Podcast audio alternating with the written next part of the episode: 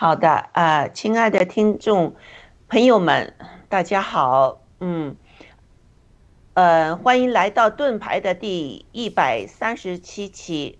我们今天呢，学习《使徒行传》第十七章，我们继续学习这个第十七章。好，呃，我们的题目是，呃呃，保罗继续他的第二次宣教旅程中经历了什么？好，嗯。嗯，雅鲁好，伊古记好，呃，很高兴又能和两位一起合作做我们的节目。那好，呃，请两位向观众听众们问个好，谢谢。好的，天子良知大姐好，伊古记好，各位战友们早上好。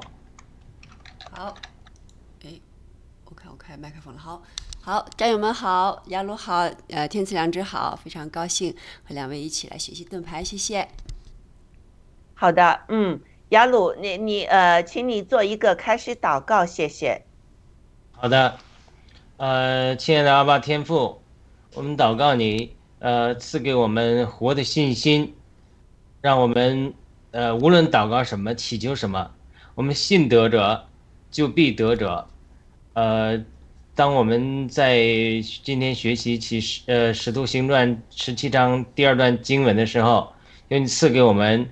智慧和启示的灵，也借着圣灵赐给我们发表，让我们得着保罗的智慧，能够为这些被呃在寻求神的过程中走了弯路的，被偶像霸占的这些人，你纪念这些人中很多人，他真的是寻求神，但是他不知道在哪里寻求，愿你纪念他们真诚的心，凡是真诚的心寻求你的人，你就让他们寻见，因为。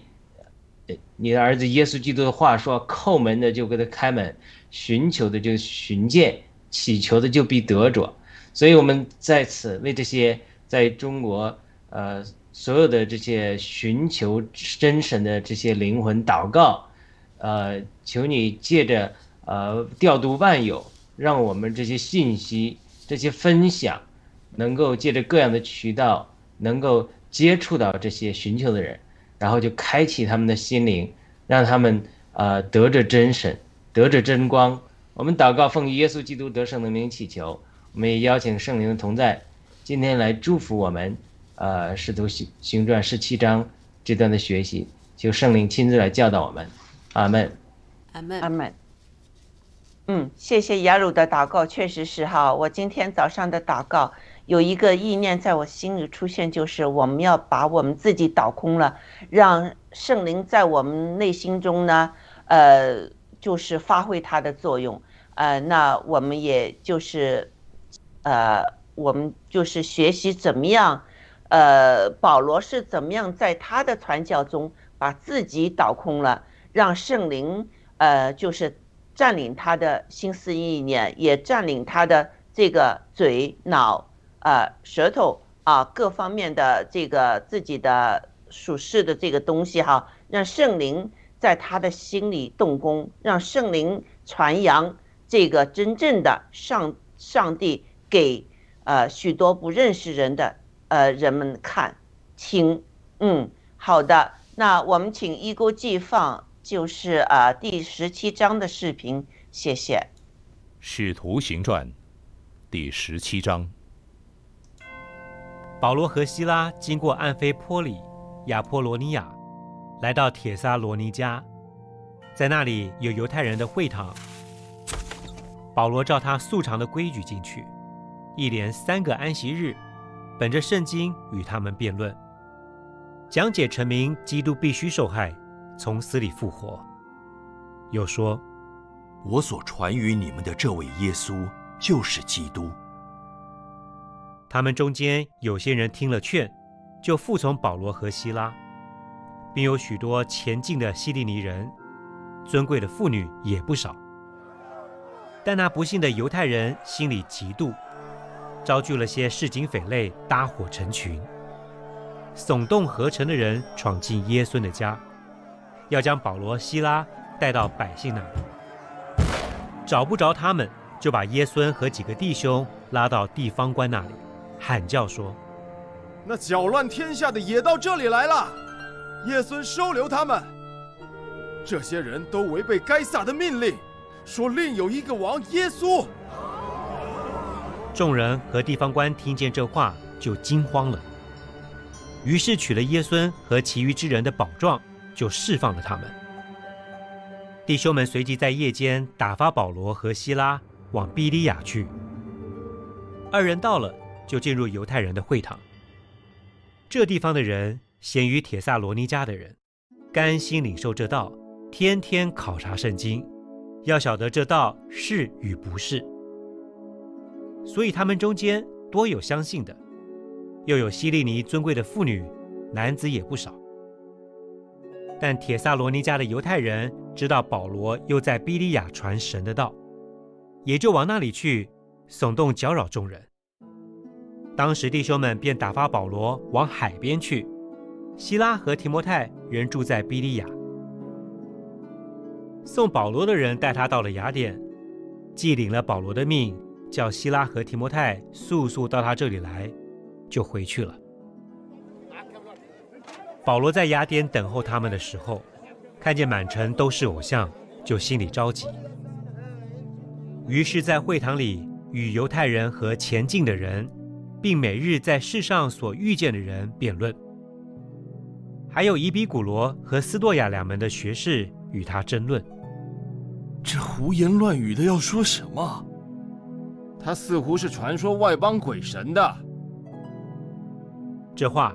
是因保罗传讲耶稣与复活的道，他们就把他带到亚略巴谷。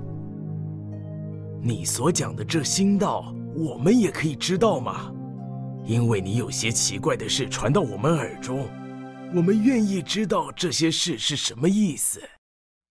雅典人和住在那里的客人都不顾别的事，只将新闻说说听听。保罗站在雅略巴谷当中说。众位雅典人呐，我看你们凡事很敬畏鬼神。我游行的时候，观看你们所敬拜的，遇见一座坛，上面写着“卫士之神”。你们所不认识而敬拜的，我现在告诉你们：创造宇宙和其中万物的神，既是天地的主，就不住人手所造的殿。也不用人手服侍，好像缺少什么。自己倒将生命、气息、万物赐给万人。他从一本造出万族的人，住在全地上，并且预先定准他们的年限和所住的疆界，要叫他们寻求神，或者可以揣摩而得。其实。他离我们个人不远，我们生活、动作、存留，都在乎他。就如你们作诗的有人说，我们也是他所生的。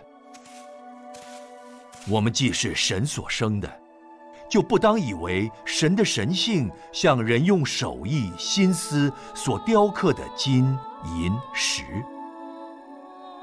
世人蒙昧无知的时候。神并不监察，如今却吩咐各处的人都要悔改，因为他已经定了日子，要借着他所设立的人，按公义审判天下，并且叫他从死里复活，给万人做可信的凭据。众人听见从死里复活的话，就有讥笑他的，又有人说。我们再听你讲这个吧。于是保罗从他们当中出去了，但有几个人贴近他，信了主。其中有亚略巴谷的官丢尼修，并一个妇人名叫大玛丽，还有别人一同信从。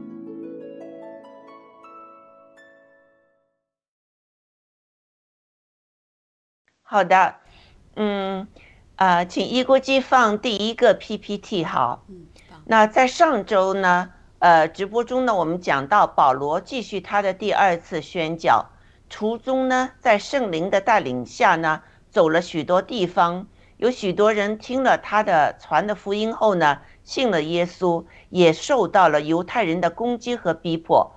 保罗到了希腊的雅典后呢，看见满城都是偶像，心里就着急。于是他按常规呢去犹太人的会堂，呃，这一次呢他又去了市场上，呃，见了人呢就和人辩论，特别是希腊的哲学家们，呃呃，据说啊这一次呃呃这个第一派的这个呃哲学家们呢叫古罗派，是主张呢享乐主义的，而另一派呢则是景欲主义的哲学家。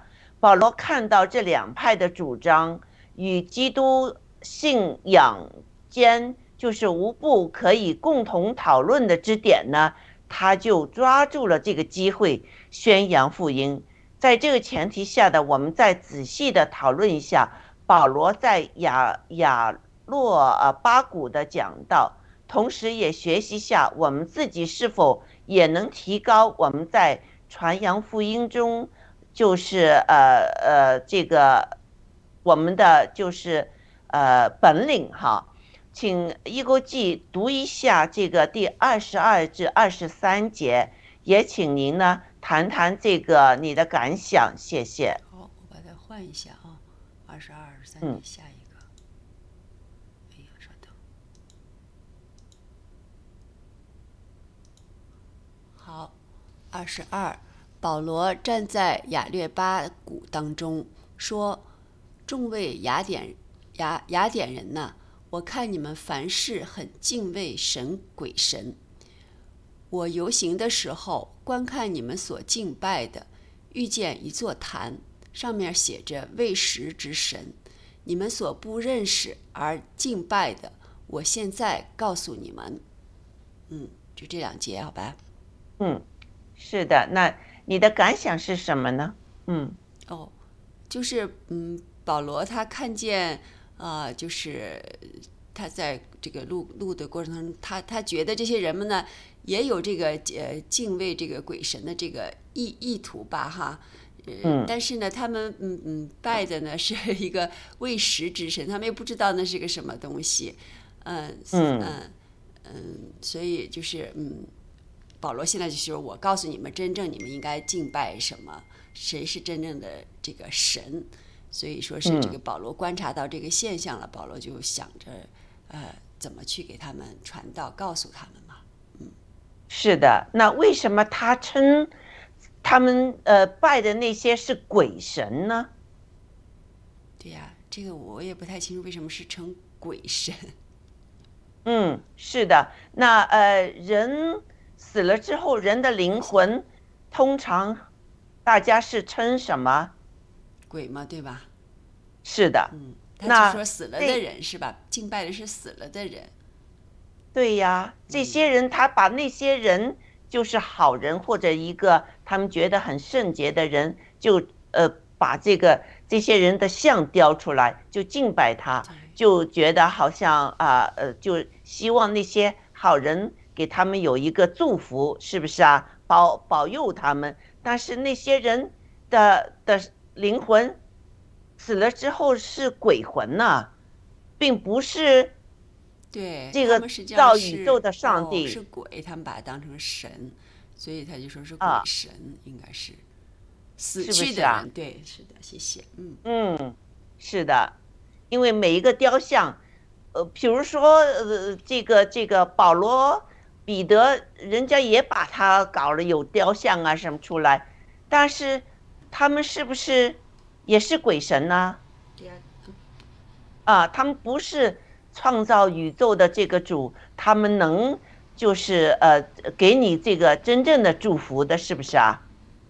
对，嗯，好的，嗯，那呃，我再读一下二十四到二十八节哈，啊，二十四节开始，创造宇宙和其中万物的神，既是天地的，不住在人手所造的殿中，也不用人手服侍，好像缺少什么，自己倒将生命气息万物赐给万人。他从一本造出万族人，住在全地上，并且预先定准他们的年限和所住的疆界。嗯嗯，叫呃要叫他们寻求神，或者可以呃猜摩而得。其实他离我们个人不远，我们生活、动作、存存留都在乎他。呃，就如你们作诗的，有人说我们也是他所生的。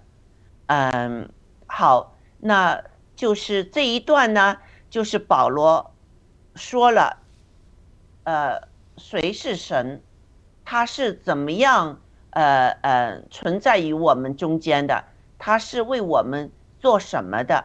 那我们就是呃一段一段的来看的哈，因为为什么我们觉得这个很重要？我们也想学习保罗，就是怎么样。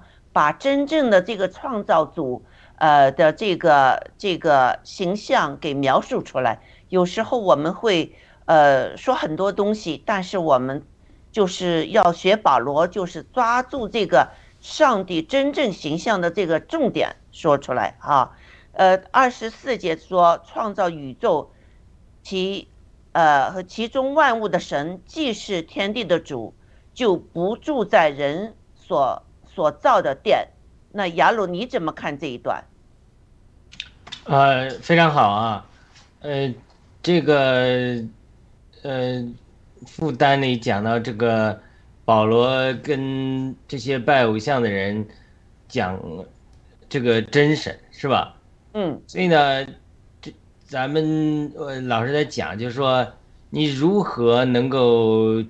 让人接受个新鲜的事物和思维的，因为我们都有逻辑的惯性、思维的限制。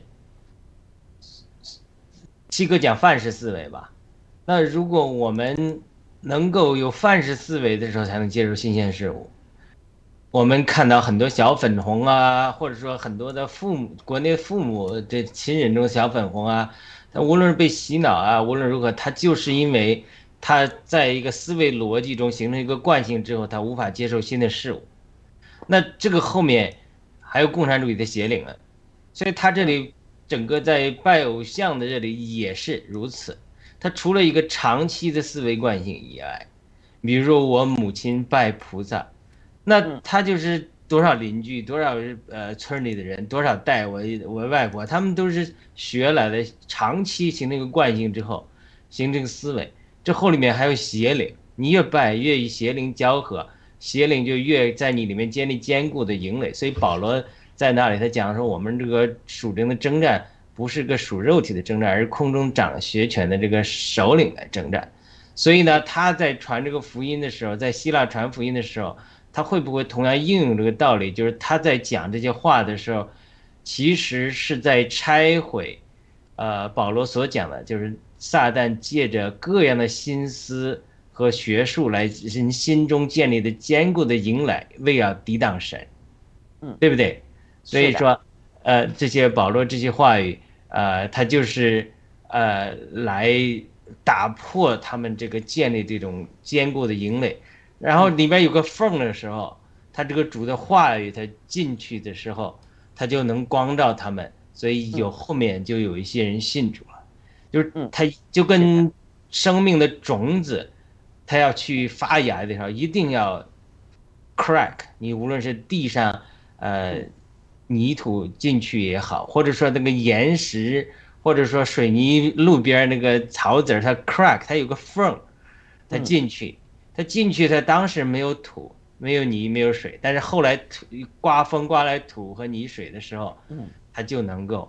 生根发芽，我相信所有的呃传福音有果效的，就一定是有一个拆毁的工作、打缝的工作、crack，是的，裂开的工作，让那心从旧有的撒旦建立的坚固的营垒中有一些拆除和把呃拆拆毁。另外一方面，神生命的光的话就有建造，所以连旧约以西结，呃旧约的那个耶利米的时候。神也应许他说：“我要让你在以色列人做铜墙铁壁，一方面要拆毁，但另一方面，神又给他的话语又是建造。所以整个神的福音，它其实每一次都是有拆毁和建造的两面。一方面去拆毁它，拆毁的旧有的思想结构；另一方面呢，是建造，建造是借着神生命化的种子，神生命的化的种子的里面有大能。所以呢，我们按照这个原则来看，你讲的是二十五节到二十九节吗？呃，首先你也谈谈这个二十二到呃二十二十二到二十三节，他们他用的这个话语的方法哈，这个他说啊呃，我也在你们街上走，看见有一个座谈上面写着呢“喂食之神”，那他为什么要和他们这样说呢？最开始他对他们有一个什么样的呃觉得认同或者一个呃一个呃给他们一个安慰呢？对，就是刚才讲的吧，就是他所谓的拆毁啊，他并不是用暴力的手法上来就定罪说你们是异端，你们拜了假神，你们下地狱，他不是这么嗯讲，他是顺着他们来讲说，众位雅典人啊，我看你们凡事都很敬畏鬼神，嗯就是你们真的是在寻求。我游行的的时候，我就走路的时候，光看你们所敬拜的，遇见一座坛，上面写着“喂食之神”，就是说你们所不认识而敬拜的，我现在告诉你们，他就在吊他们的胃口嘛。就说其实你、你们在敬拜神，你们敬拜神呢，然后呢，呃，但是你们又自己说是未曾认识之神，所以呢，我现在来告诉你们。所以他就吊他们胃口，等于打进一个气子。那打进这个气子，我举一个呃比喻啊，就是一一个当年这些西教士到中国传福音的时候啊，这些人心很硬很硬很硬的，嗯。根本不接受你。他有一个这个传教士，他故事是怎么样？他为了打开这中国人的心房啊，嗯。他就去敲门，一嗯敲门呢，人家一看那洋鬼子，就马上把门插上，嗯。就不让他们进去。但是嗯。他就不放弃，他每天去这家敲门。嗯。有一天呢，他一敲门呢，呃呃，他就躲躲到门后面了，然后那个人一开门呢，他就跳进去了。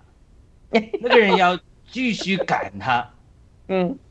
他就不就不出去，他嗯，就进去就给他们推磨。中国人是磨石啊，嗯很重的，在磨头推磨，他就去给他劳劳苦给他推磨，帮助那个中国那个妇女去呃劳苦，然后呢也不抱怨，像个驴一样一直在推呀推呀，然后那个。因为中国人心很硬嘛，那个中国妇女嗯。心也很硬，赶他打他，拿棍子打他也出不去，他还在这推磨，所以就不管他了，就让他嗯。推。他推几个小时，推了之后，这个嗯。泪汗流浃背啊，嗯。然后这个中国妇女的心他就松动了，嗯。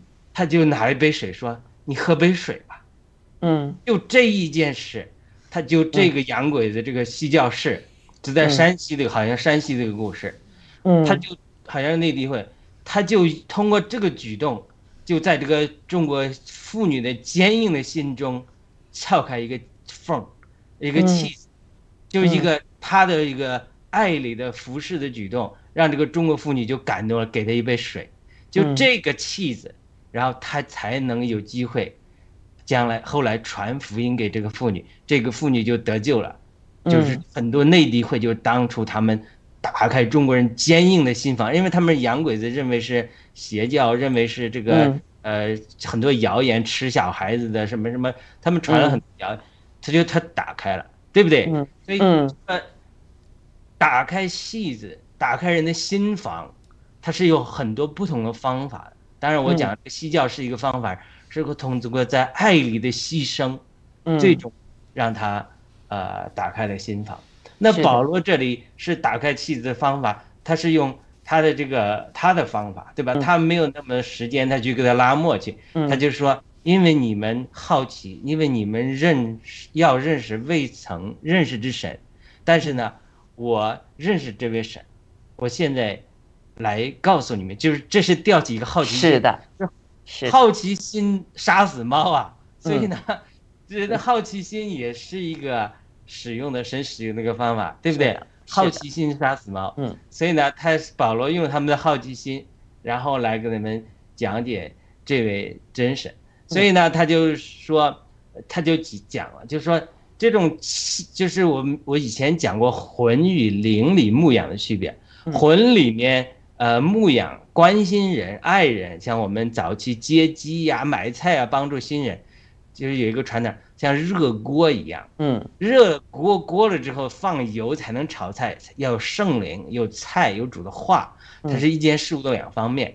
我们不热锅。不关心人，不去吊胃口，不去呃打开这个新人的心房，你这个灵的话进不去的，生命的种子没有机会扎根的。嗯，但是就是说华人的教会有在北美的华人教会慢慢做成社交俱乐部的时候，都是成了社交，没有主的话，没有多少主的话的时候，他就是说光热锅就会冒烟，嗯，他没有。烹调没有主的话，所以他这一样，他是先让好奇心吊进你胃口，打进一个气子之后，他就跟你讲，他说这位创造宇宙和万物的神他是什么呢？他是天地的主，嗯，他其实他是不住人手所造的殿呢，它是打开他们思维的疆界啊，限制人也不用人手服侍，好像缺少什么，嗯，他自己倒将生命气息万物赐给万人，嗯，他从一本。造出万族的人住在全地上，并且预先定准他们的年限和所住的疆界，要叫他们寻求神，或者可以揣摩而得。其实他们离我们，他离我们个人更不不远。这里也讲到边界啊，我们现在美国南部边界的问题。是的，我也想到这儿。嗯，他设立边界的目的是什么？就是，就是给你一个限制。嗯。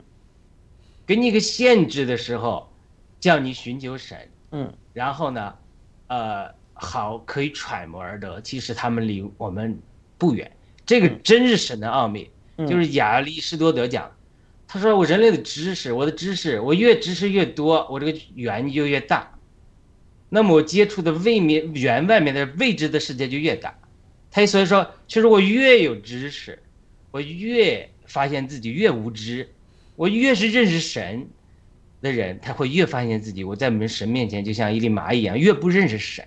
嗯，所以这就是神跟人设立边界的原因。嗯，他是设立一个局限，设立一个范围，包括我们刚才讲的打破思维的限制。嗯，但是人心中，圣经罗马书讲，又又将无限永远存在人的心中，让人寻求而得。就是说，他给你一个有限的一个限制。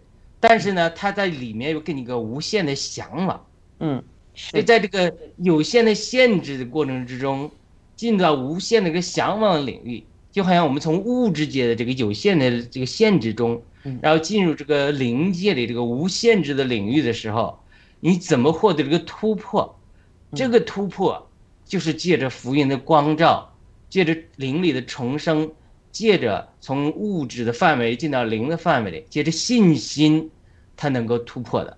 所以很多人他就是在这个寻求这个过程之中的时候，他不能达到这个质的飞跃的突破，因为你无论是怎么寻求，拜什么神，呃，怎么去寻求，如果不是借着信，借着耶稣基督，你就不能借着灵的重生，然后从一个物质的范围里进到一个灵界的范围，从一个暂时的生命里进到一个永远的范围里。所以他一直会在这个范围里打转，就好像孙悟空一样，他在如来佛的手里怎么翻跟头，他也翻不出如来佛这个手。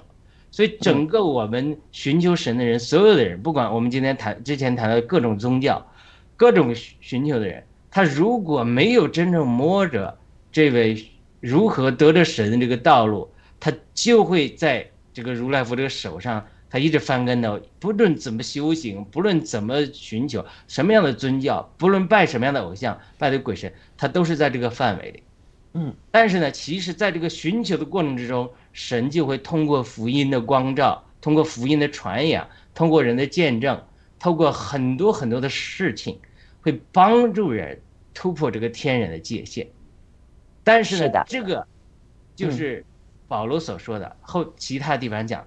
他说：“他说信是由于听到而来的，而听是因为有主的话传扬，而主的话的传扬是因为有人被差遣。那没有人被差遣，怎么能听见呢？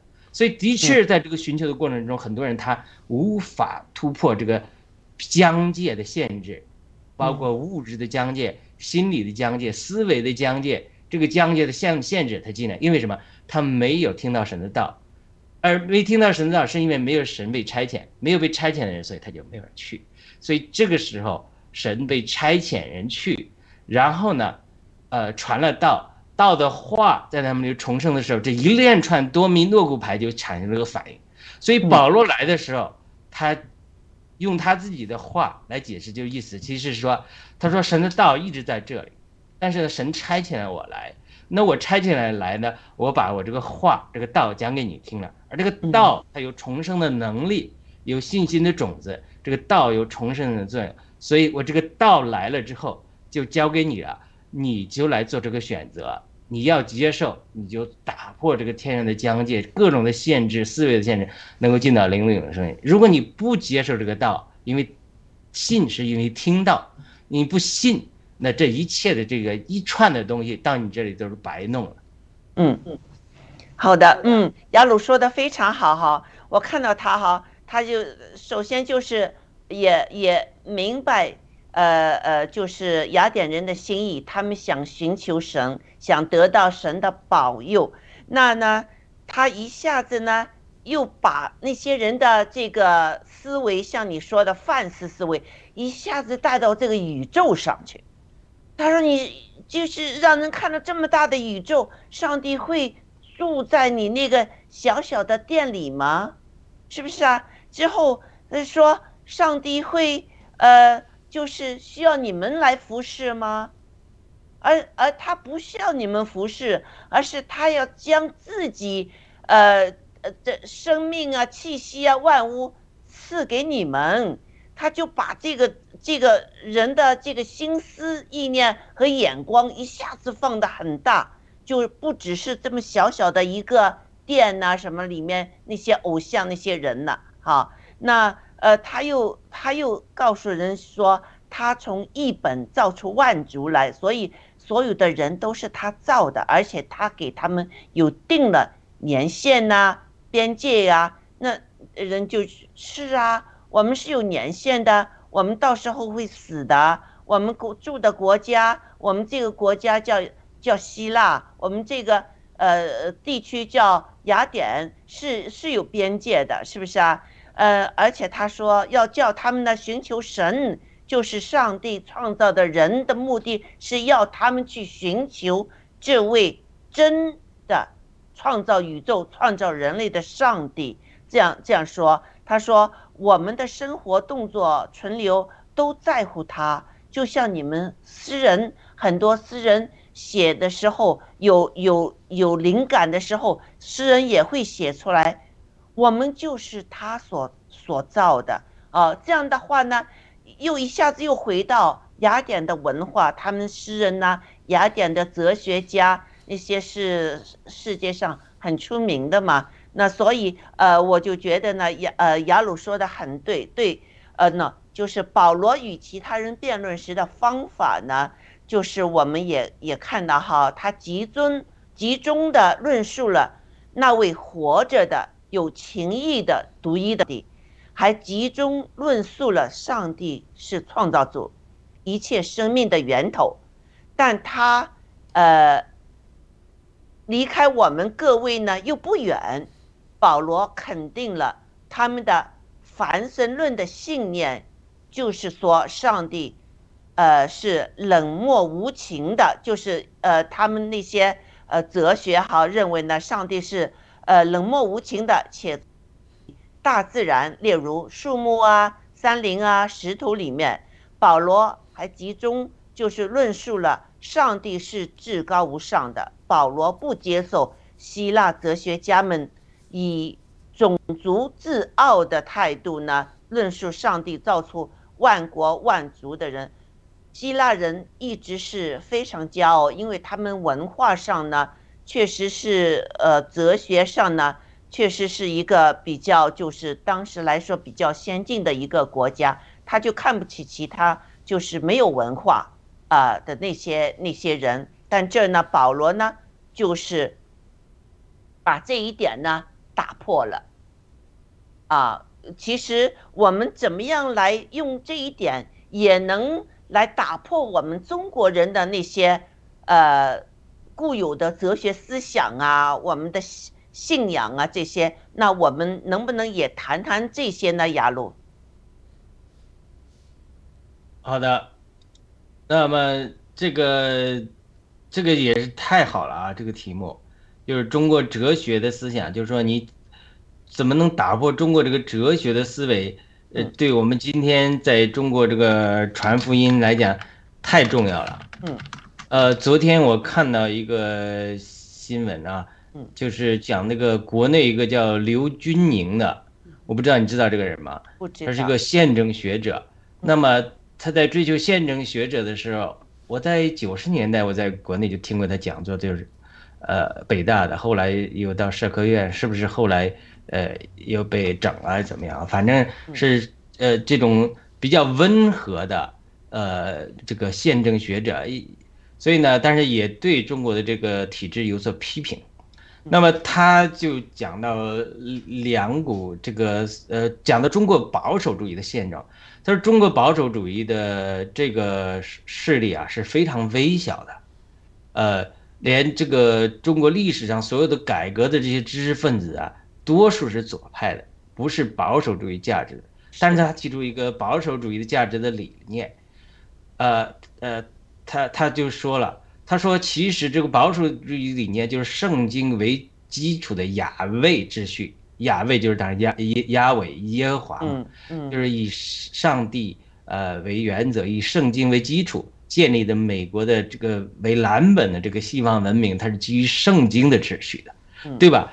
他说，其实美国的左派也好，右派也好，提到就是说什么国民党也好，共产党也好，都是一党专制，对他们党员都称呃党的领袖都称呃领袖。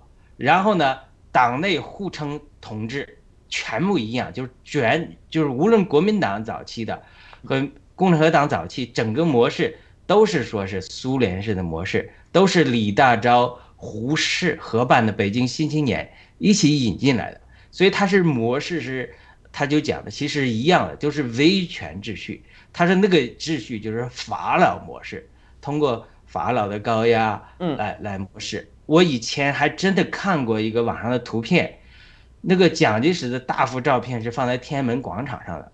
所以这后来毛泽东挂像，这不是说是自己的发明的，是一脉相承的，都是称领袖、最高领袖、一党一国，党国党在国之上，都是这样的。所以他这个模式一样，所以他这种中国的哲学思维就是说。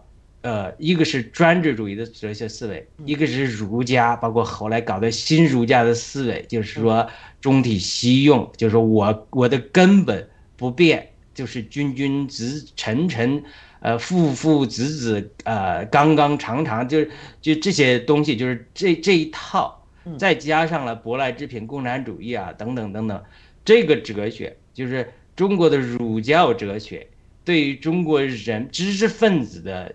这个思维的禁锢，对于民间思维的禁锢是根深蒂固的。比如像我们在家乡的，呃，农农民，像我们小时候老在吃饭坐席的时候，那些妇女都说，跟那小孩们说，咱们妇女不上桌啊。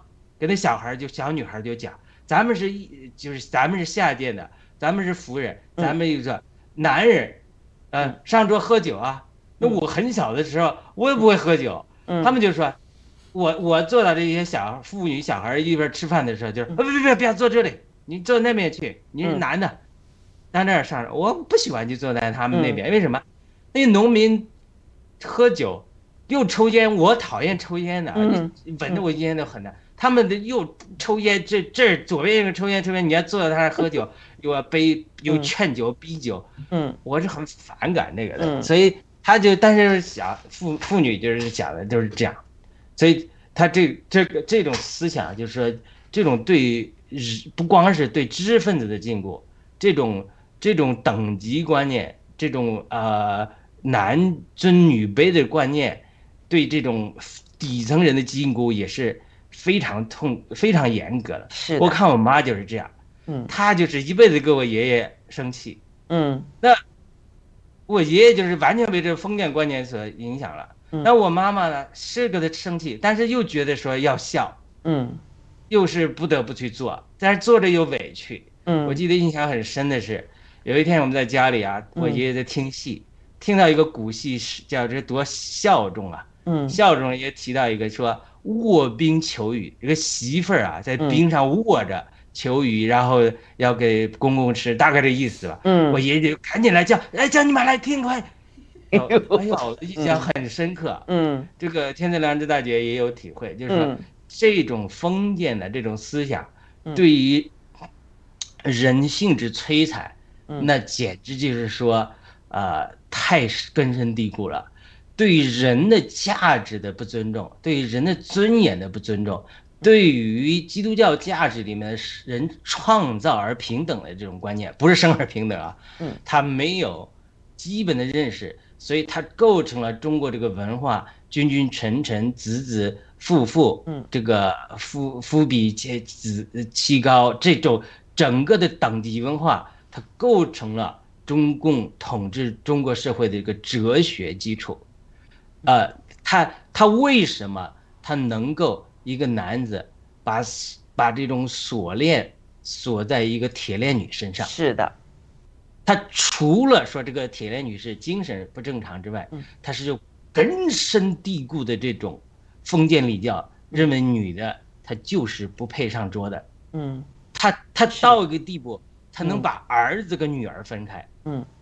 母不是儿子跟母亲分开，他能把母亲作为女性嗯。贬低到一个桌子底下，就像我们老家我讲的故事，就是他能说他母亲和他其他女人，他可以下贱到到，呃小桌子上吃边角料，嗯，而我作为一个男人，我是他的儿子，嗯。他是我爱的母亲，嗯。我要被抬举到高桌上去喝酒、抽烟、吃呃好菜，嗯。他就是这种文化、这种逻辑。所以他这种文化、这种逻辑之中，他那个铁链女的时候，他这种他就能够儿女，他就觉得他就能够接受，是说，哎，我可以作为一个尊贵人，作为这个家位分子，嗯。但是我母亲却是一个卑贱人，他能做到这种东西。对，这种是绝对是儒家文化被特别是宋明理学之后被扭曲之后，我不像孔子，不相信孔子开始教导的时候，呃是这样，他是逐渐堕落，逐渐被异化，逐渐被统治者一直改编利用之后，成了这样一个根深蒂固的这种哲学和文化在中国民间的这种渗透。我还不要讲这个呃精英了，你看七哥讲。这种精英里面啊，这种贪官污吏到什么地步，他可以去睡别人的女人，睡别人的孩子，他就要觉得说，我一定要孝护孝顺我的母亲。嗯当然，这个是好的，嗯这这是中国文化中好的一面。但是呢，中国文化中糟粕的一面，就几千年中国文化中允许有小老婆，嗯允许人对女性不尊重，允许去睡别人的老婆，允许有这种这种文化也是延续下来。虽然共产党得胜之后，它这个体制上按照现代文明，它不可以一夫多妻制啊。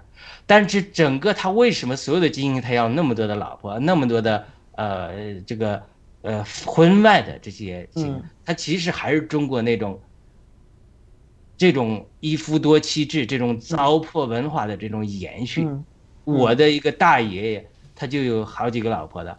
那嗯一解一一改革一一解放之后，人家就是说你必须离离婚，只能留一个。所以我们嗯一个二奶奶也也嗯就走了。所以他这种这种哲学、这种文化对中国的人的这个影响的桎梏啊、嗯之深，他怎么嗯需要来福音打破呢？就需要福音把这个人的尊严。和嗯每个人的价值这种观念嗯讲到底。那每一个人没有经历过救恩、福音的救恩之后，经历这个生命的变化，在美国这个多年的生活之后，有这个体会，你很难对自己的价值和对人的价值有尊重。它是一个福音长期渗透到文化中的一个结果，所以它它作为哲学和文化的打破，它一定是需要福音的种子进来，然后让人得着救。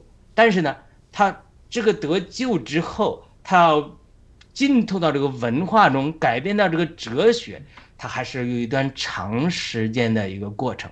所以，比如我们今天爆料革命的人，我们现在都在寻求信仰的过程之中。嗯，就算明天爆料革命多少战友全部信主了，他爆料革命的气氛，他一天他也不会一天就都改变。他是对的，就是福音渗透到文化到哲学，它是一个一一个慢慢的过程。所以，但是你从哪里开始呢？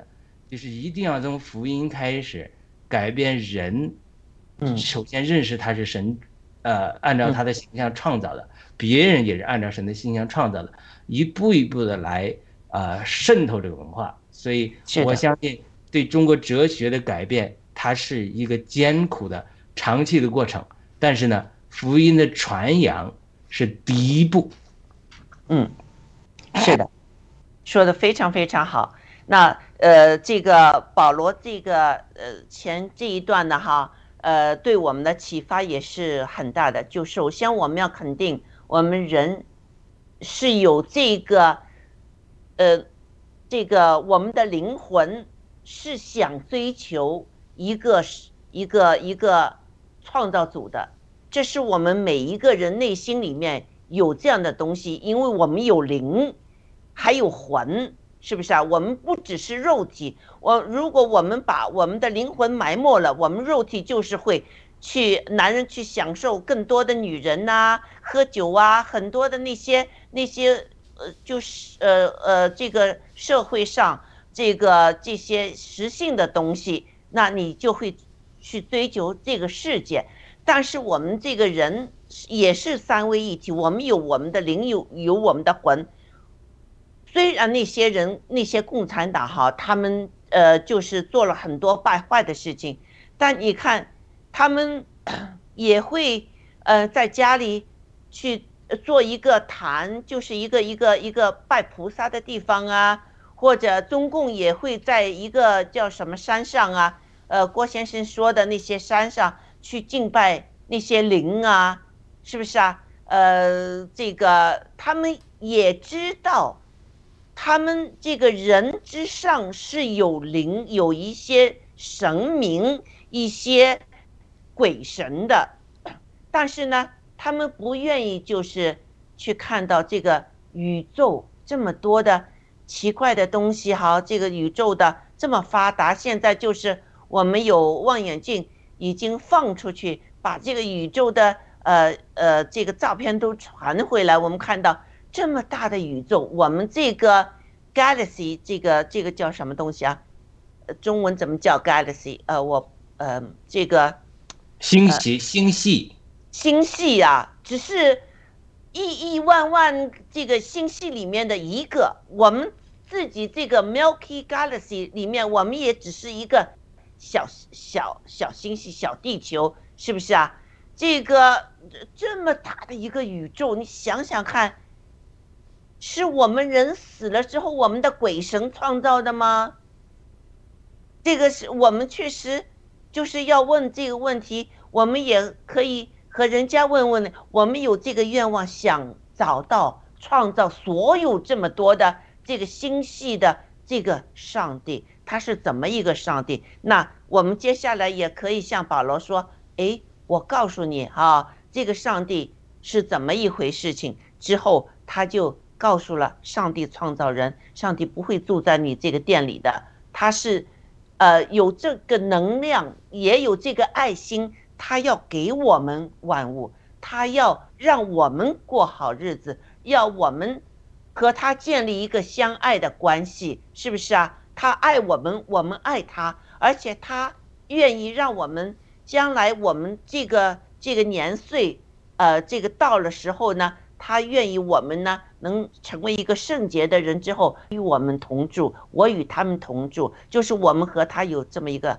一个很亲密的关系，是不是啊？那我们能就是在保罗这儿呢，就是看到，就是第一，我们认同我们每个人都在寻求这个真相，寻求上帝真正的创造宇宙的这个上帝，之后把他们的思维一下子带到这个宇宙。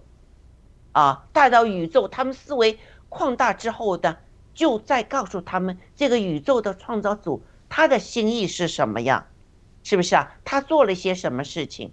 啊，这是就是我看到的一步一步，他是这么走下来的哈。好，接着呢，我们想请伊国记呢读读二十九到三十一节，并谈谈您的看法。好，谢谢。好，二十九，我们既是神所生的，就不当以为神的神性像人用手艺心思所雕刻的金银石。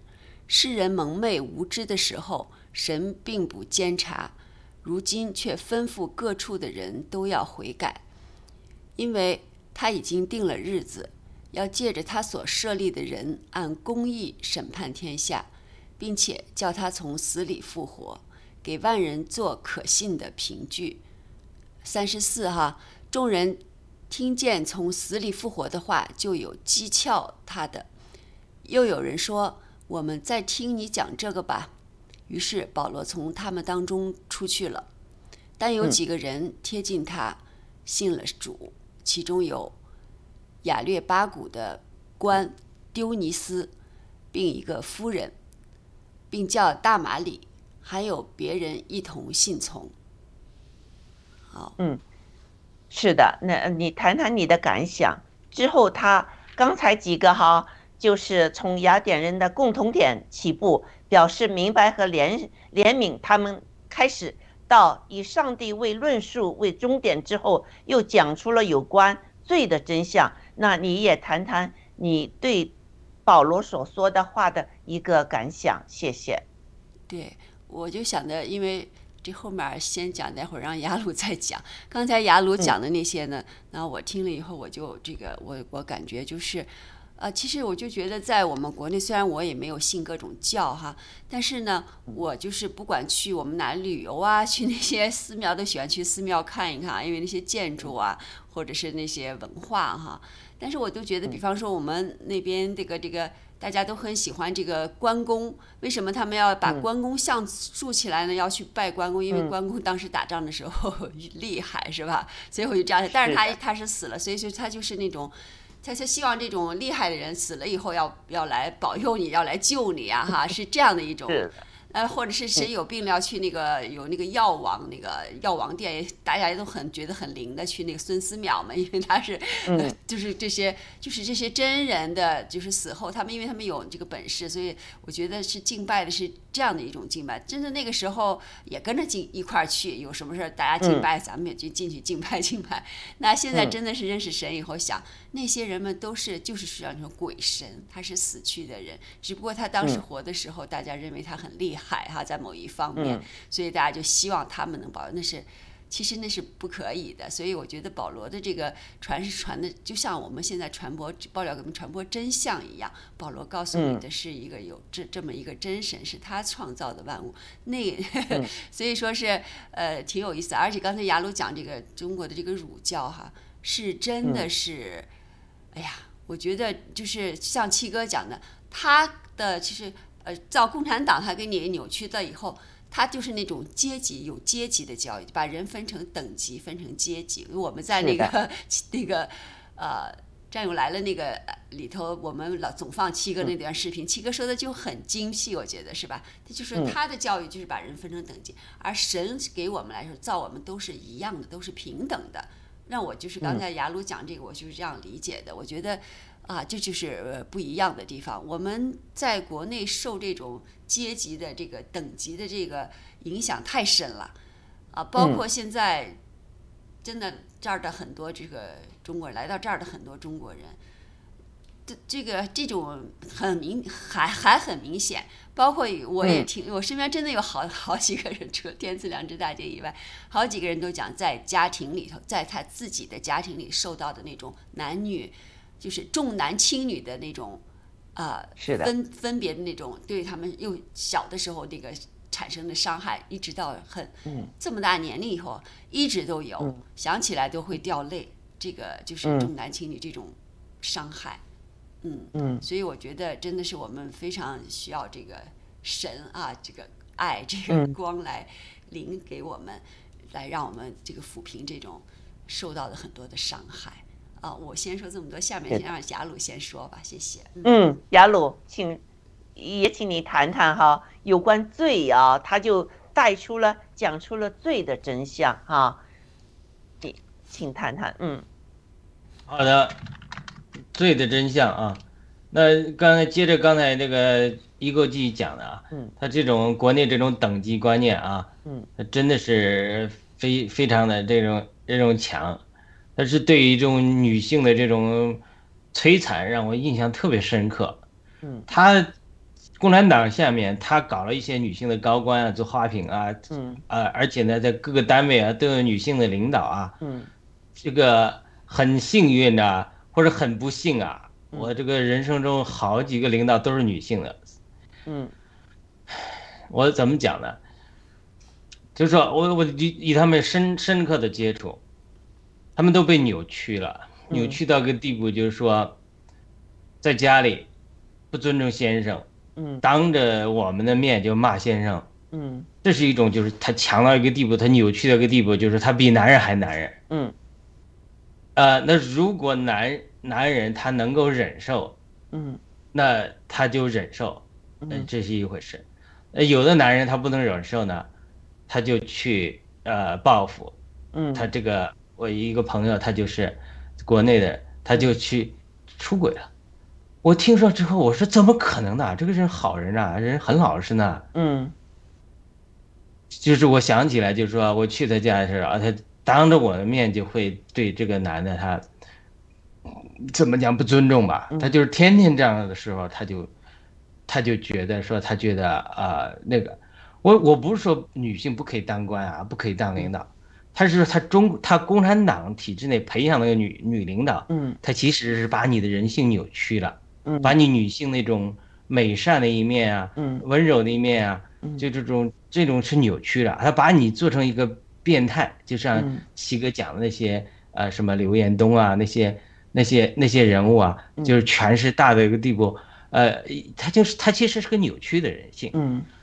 呃，我我觉得他夜深人静的时候，就他走到那步，他是怎么样的，对吧？他是要被被迫出卖良心呢，还是要被迫出卖肉体呢？嗯高观众是怎么样，我不知道，但是嗯我们知道地方的官里面，嗯你要一个女性上来，她很多是主要靠出卖肉体、情感，嗯她她是这么上来的。地方地方官里很多我知道是这样，所以那对于她来讲，她夜深人静的时候，她她她流泪的时候，嗯那她的处境，她跟铁链女是不是一样？嗯那只不过是性质不一样，表面上光鲜而已啊，她灵魂里她依然是个铁链女。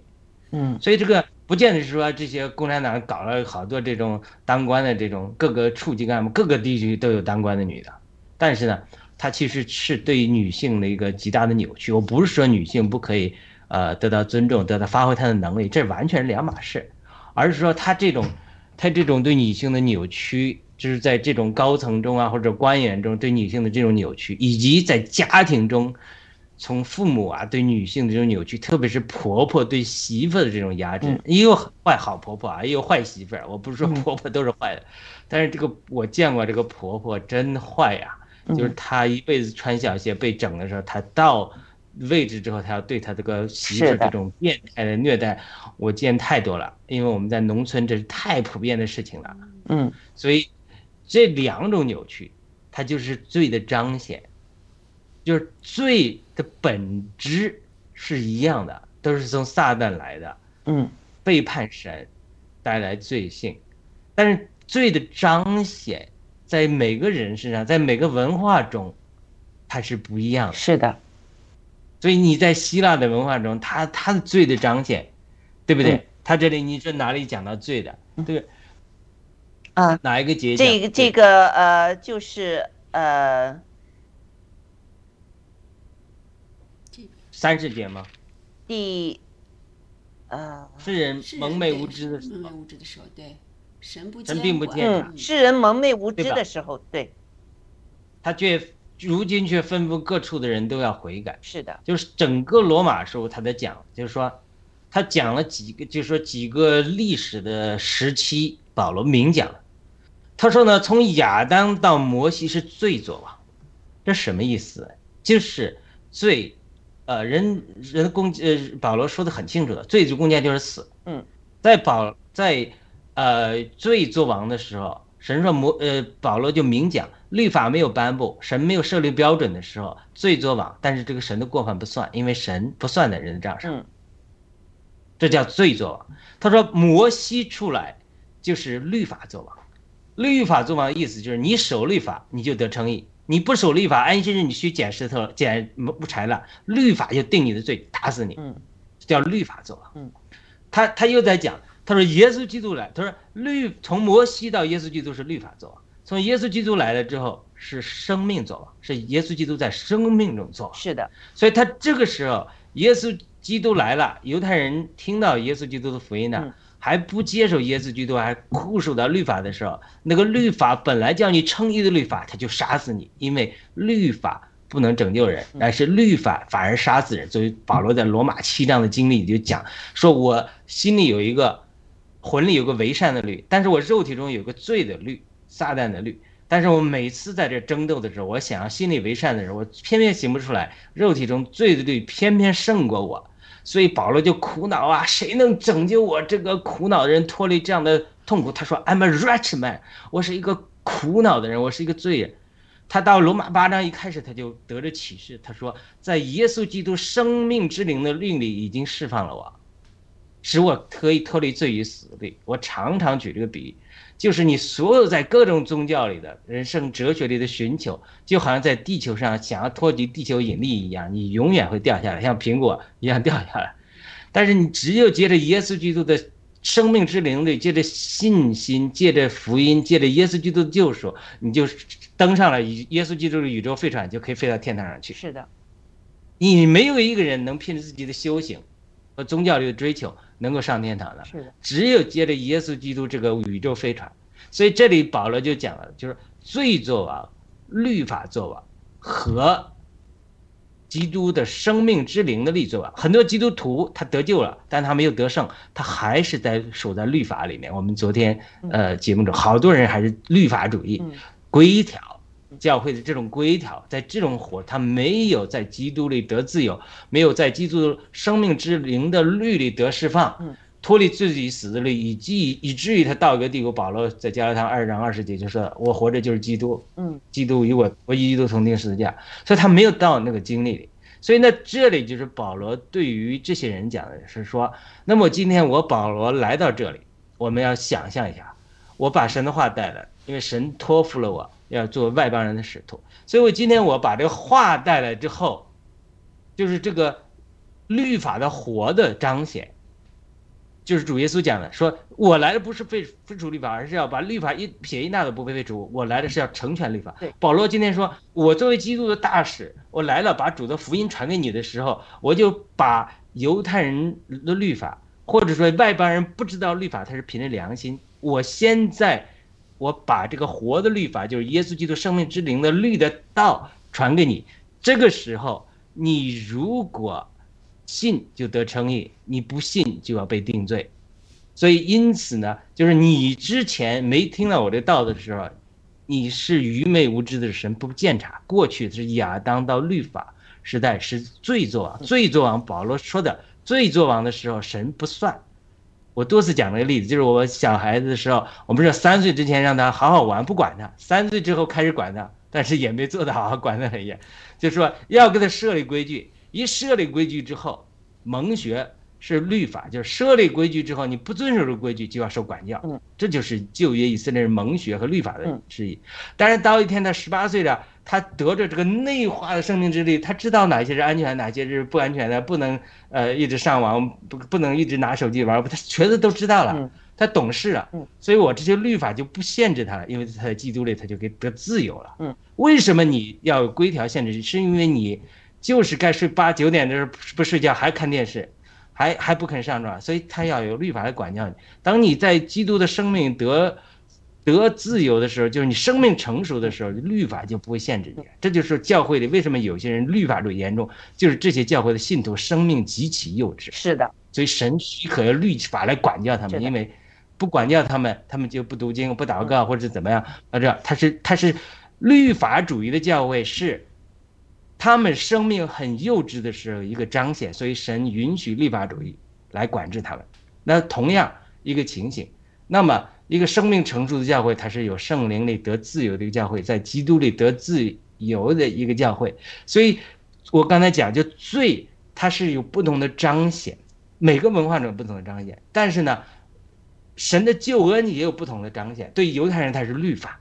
那么，对于没有律法的外邦人呢？神借着福音来到的时候，他是心里活化的律法彰显出来。所以呢，就让你来拣选，你拣选生。就保罗在讲，他说我们到哪里传讲，就是基督的心象之气。这心象之气叫人死，也叫人活。因为接受了我们一散发出基督的心象之气来，别人说哇，我得着启示了，原来救恩的道路就在耶稣基督里边，他就得活了。得生了，有的人说，我我不要这个东西，我还要固守我这个宗教，固守我这个，呃，这个不同罪的这个彰显，这个传统的哲学，希腊的哲学和这个文化的时候，他就错过了这个这个救恩。是的，雅鲁说的非常非常好，嗯，好的，我认为呢，人呃，如果把石头啊、木头啊。或者任何有价值的，或者是一些物件呐，或者一些活动啊，当做神明来膜拜的话，这就是呃蒙昧无知的啊。要建立在上帝以外的一个身份啊，好崇拜他们自己人生目标和想法。其实这一句话是非常非常也是非常重要的，这是。好崇拜他们自己人生的目标和想法，就是在上帝以外的，他们不要上帝介入他们的生命，这就是伊甸院里面伊伊甸园里面发生的。人要就吃了这个禁果之后，人中了魔鬼的这个灵之后呢，他们就不不想要上帝，他们要有自己的这个目标。和想法，所以那个亚当夏娃的大儿子可以把这个小儿子给杀了，是不是啊？因为他有他自己的观念，他觉得他自己是怎么样啊？呃，之后呢，他就不允许其他的人有不同的想法，更不不喜欢其他的人和上帝的关系好过他的关系，他宁可把他杀了。所以这个呢？就是否定了上帝所赐的道德良知，这也是一个呃，有时候我们这个呃，把那个就是偶像啊哈，作为我们生生命中的呃中心点的话呢，那就是说上帝，我不要你的良知在我的内心里面，你给我滚啊！我喜欢这些偶像。这些人死的灵魂、鬼魂作为我心中的偶像，这一点也是很清楚，在保罗这个是呃，就是呃他的这个讲述里面的哈。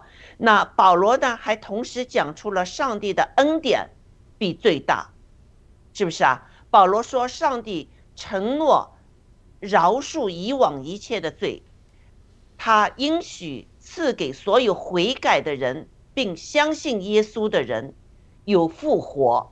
他提出了复活这件事情，啊，在这儿，那呃，当然有人呢就讥笑他，因为这和他们的哲学是是不同的，就讥笑他，啊呃，但是也有一些人说，哎呦，你再说多一些吧，我们愿意听。那但是保罗的反应呢是。从他们中间走出去了，我也想请雅鲁先生谈谈，为什么保罗有这个行为呢？我们能学到些什么东西？从保罗这个行为中，好，谢谢。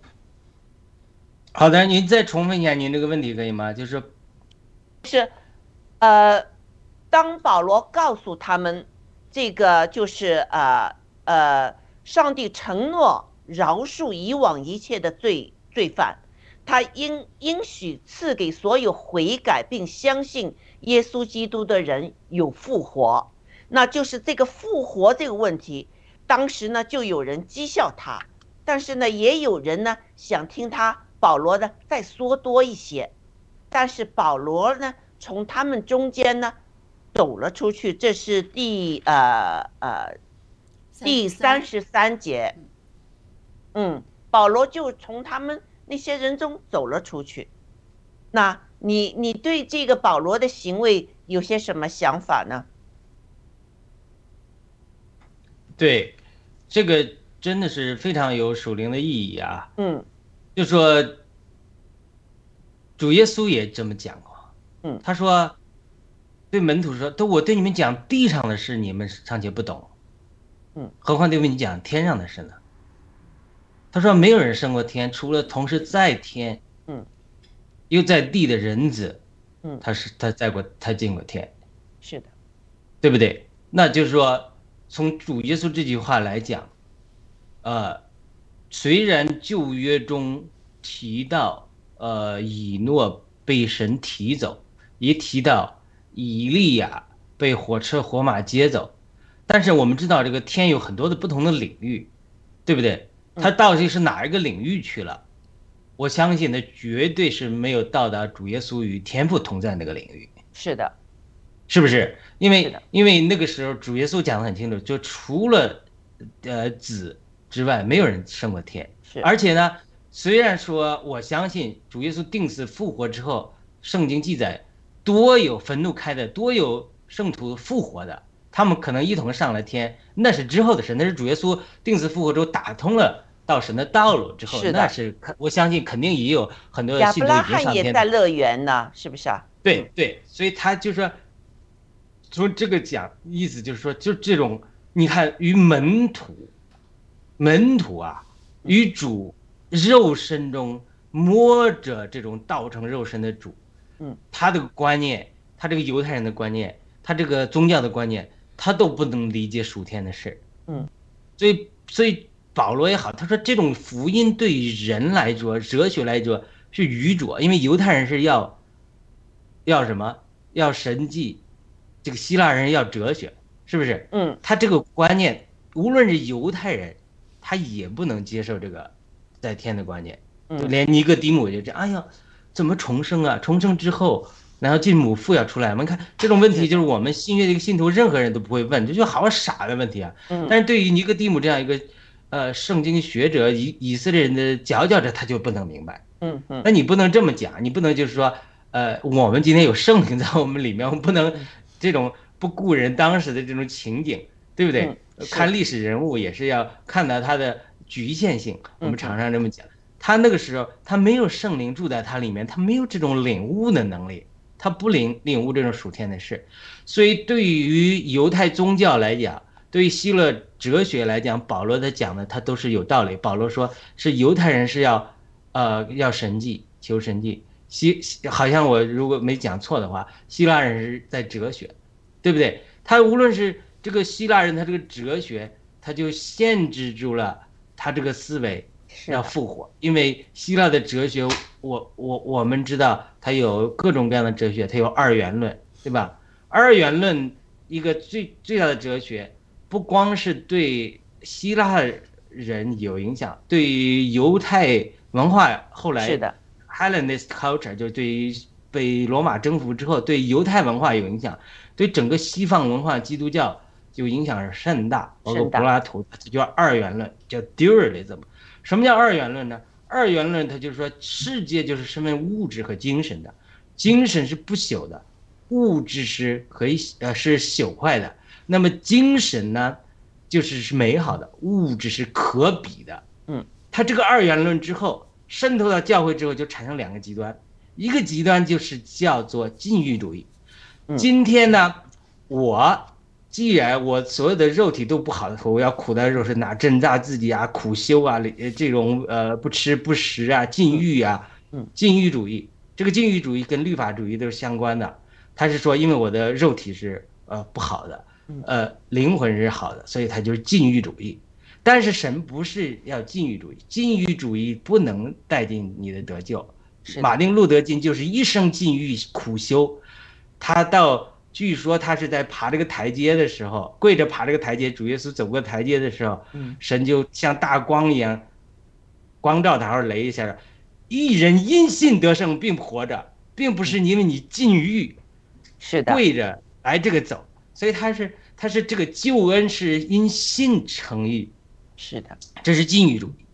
禁欲主义是为什么会产生？特别是天主教历史上为什么承认圣法兰西斯等禁欲主义呢？是因为教皇他们是纵欲。为什么教皇纵欲呢？因为他们有一派理论受了这个二元论的影响，就是说我的灵魂是不灭的，我肉体中犯罪，他因为肉体就是罪的，所以我今天的肉体的最终，我就要在肉体中最终享受我肉体的一切的享乐，将来不影响我的灵魂得救。是的。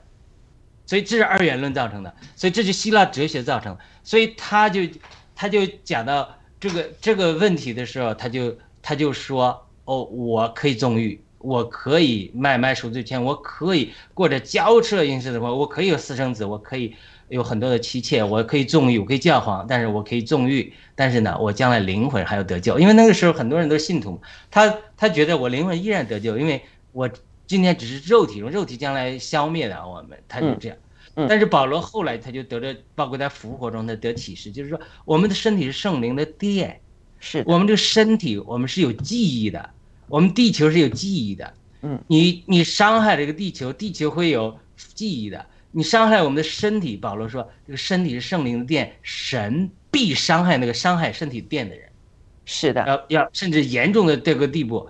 呃，伤呃，不管你是杀别人，或是你苦待自己的身体，纵欲放纵自己的身体，与娼妓联合，神都要审判你，因为这个身体并不属于你，而这个身体是圣灵的殿，这就涉及到这个人的身体，这个物质绝对不是二元论那种想象的，我们的身体物质的东西不重要，而是的物质的东西一样重要，因为物质的东西它是灵的基础，它是理灵。相联合，所以它就带进这复活的话，就是复活的话是犹太人他的呃这个思维不能理解的，因为他们深受二元论的影响，他不认为物质是好的，嗯，所以他相信复活。那复活中就是这个身体，你还要存留，你将来这个对你自己的身体的伤害，是对身体的圣灵的殿的伤害，神要严厉的审判你。所以他就讥诮，讥诮就是说你。呃，不能这个复活，但是又有人说，我们再听你讲这个吧，这个就这句话到底是啥意思，也让人混淆，是说讽刺呢，呃，还是说这个人他有点松动，他说我愿意放弃我这个希腊的哲学的二元论，来进一步来听你讲讲，对吧？是的，而且三十三节说，于是保罗从他们当中出去了，因为他这个里边就说保罗可以不提，嗯，呃，因为他们不领会。但是呢，保罗还是要提，为什么？因为很多的时候，包括我在暴乱革命中，我我有的时候提一些神的启示，战友们可能不懂啊。但你不懂是不懂，你一定要先把话撂出来，神的话、神的应许，特别是先知性的启示撂出来。包括我个人经历，你不撂出来，到时候成就出来的时候，你你人家说你是马后炮，嗯，你一定要把神的复活的道讲出来。他不理解没关系，因为有些人会在此。在这个保罗离开的中间的时候，给他们留下了思考的、反思的空间。是的，是的。对，三十四节就是，但有几个人贴近他，信了主，其中有亚拉别雷巴古的官丢尼修，并一个妇人名叫大玛丽，还有别人一同信从。就这些人，他就是听懂了复活的道，摸着了复活。因为是就是拯救的时候，有的时候是撒种，一撒一大片种。但是呢，长出来的人一小批，收割的更是一小批。他每一次福音他都是这样的，但是不意味着是撒的种都无效了，嗯，对不对？所以是的，我们呃，入这个入此一人讲，让你有战友给我们反馈说，你们讲的这个不吸引人呐，对这个战友没信仰的战友，他们不吸引人呐，呃，他这个呃这个呃好像是说不像人家的节目，就是说很属实啊，很接地气啊。呃，当然我没有机会回应，我有机会回应，就是因为第一个咱们时间有限，第二个呢，我们现在是在，呃，从信徒中开始，从已经预备好的心田开始，在这种他们中间撒种，我们讲复活，他们觉得说他讥诮你的，他还不明白，但是我们是从这里开始来布局，嗯，等我们呃神给我们更开路的时候，嗯，对吧？给我们有更多的扶持，我们有更多的精力的时候，嗯，哎，我们可能也会去做一节目，就是专门对希腊人对于这些人讲的，我们不讲这种奥深的话，会讲一些浅显的东西，这是一步一步来。嗯，但是我们现在的确这个盾牌的平台，我们是侧重点是为信徒和已经呃心理神已经做工，我们这一批先收割，嗯，收割这一批，然后传道。我们相信我们神会给我们更多开路，我们要大批撒种。是的，呃，雅鲁你说的非常非常好，这也是我就是对这呃这一段这个三十三节这个这个领悟，就是呃呃，福音是一个好种子啊，我们是撒种人，要将结果呢交给上帝。啊，我们不是上帝，那我们撒种人，我们种子撒了，我们就可以在中间离去了。那有可能上帝会拣选其他的人，因为上帝是呃万能的神，他知道那些人听了福音之后，内心这个种子是不是会生根发芽，这是上帝知道的，我们不知道的，是不是啊？那。或者上帝会派一些人，专门是呃是就是呃帮助那些人，这个这个种子在他们生命里面生根发芽的啊，我们不知道。但有时候我们也会扮演这个角色，但有很多时我们是扮演这个撒种的角色的话，角色的话呢，那我们就做好我们的角色，因为我们要笃信呢，笃信不疑上帝的话语和圣灵的工作。呃，会完成上帝的一切的计划，我们是有这个信心的，是不是啊？所以保罗也有这个信心，经过了去了这么多地方，啊，呃，带了很多人信主，但同时又进牢啊，给人逼迫啊，到了一个地方又要又要逃走，到了一个地方逃走，在这时候呢，他就很坦然的走了出去，啊，这一点呢，我们。也要学习的。我们不是神，不要把什么都包起来。我们来做，我们做上帝给我们恩赐、恩典做的东西，我们就做。像耶稣基督在他的家乡，要向他们传天上的福音，结果他家乡的人呢，要把他推下山去，说：“哎，这个不是木木匠的儿子吗？”是不是看不起他吗？就要把他从山上推下去。结果耶稣基督在他们中间行走之后，耶稣基督也就不回到故乡去了。雅鲁，你觉得呢？对，非常好。对，在这我也学到了一些东西。我们是有使命，但是不是全包的。我们。只是做，就是上帝感动我们要让我们做的事情，我们就做。其他的，对，我们有可能要走。连接到十八章了，嗯，十八章他是到哥林多了，到哥林多有一件事情很重要，他是保罗人生属灵的一个转折点，是他遇到了百居拉和雅基拉，是的，而那些人是被从罗马赶出来的。所以呢，他就得着了罗马的负担，这就是神安排。我先点到啊，神安排万有，要通过百基拉和雅基拉再来提醒保罗，你的使命是去罗马。是的，是的。所以他也在传福音的旅程中呢，经历了这些东西，他在成长。你们看到吗？我以前也是以为呢，传福音什么都包，人家家务也我也得包，人家家呃很多的困难我也得包，我之后搞得自己精疲力尽，这个之后，我我也在就是那时候学了一个很大的教训，所以这个我我也有就是保罗的这个行动对我来说也是一个。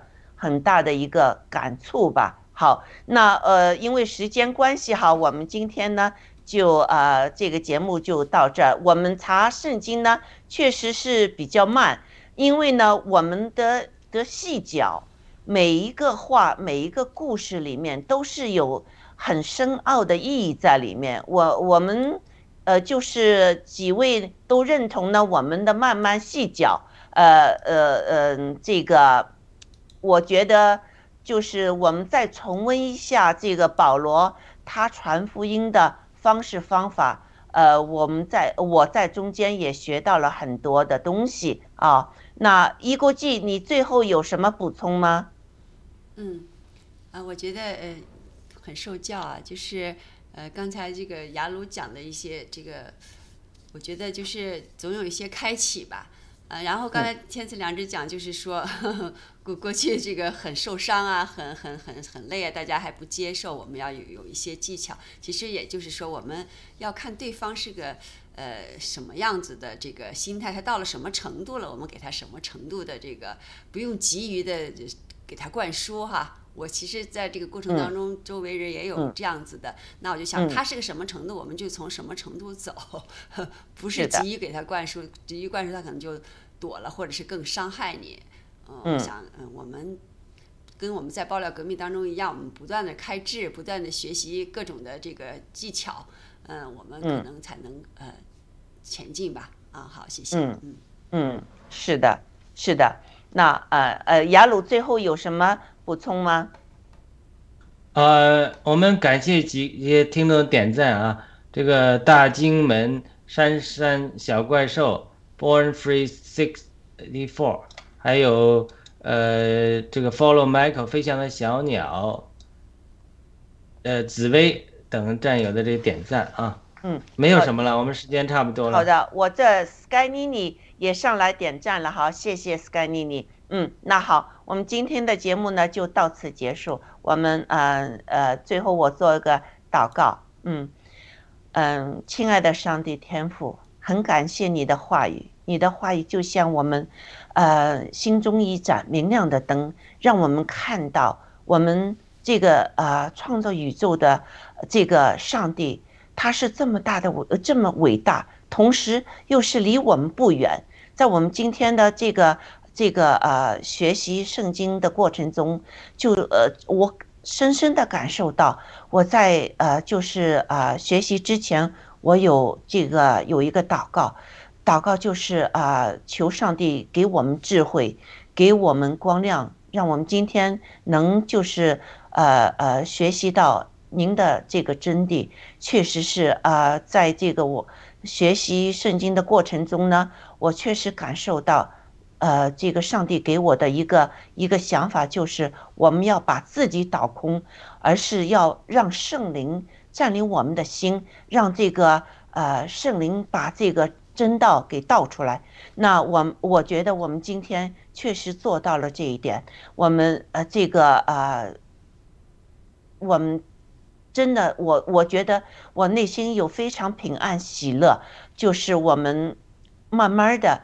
在细嚼上帝的这个话语，呃，也就是上帝把保罗传福音的，呃呃，这个这个方法传留下来给我们，一定有上帝的美好的旨意。那我们也应该好好的、慢慢的来学习。我们今天真是，呃，学到了保罗传福音，对，就是拜偶像那些人哈，而且是就是因为自己觉得这个文化。呃，这个先进哈，呃，就有这个民族自傲的那些人，怎么样向他们传福音？上帝啊，求你装备我们，让我们也学到啊，就是怎么样用我们的这个新生灵来把这个福音，把这个爱，上帝的爱传递给我们的同胞。呃，我我们也祈求上帝的帮助，上帝与我们的同直播的同在。我们这样祷告，是奉耶稣基督圣名求，阿门，阿门，阿门。好，再见，再见，再见。嗯，我们我们这个周六，啊，我给翻过去了，周六没有直播了，告诉大家一声。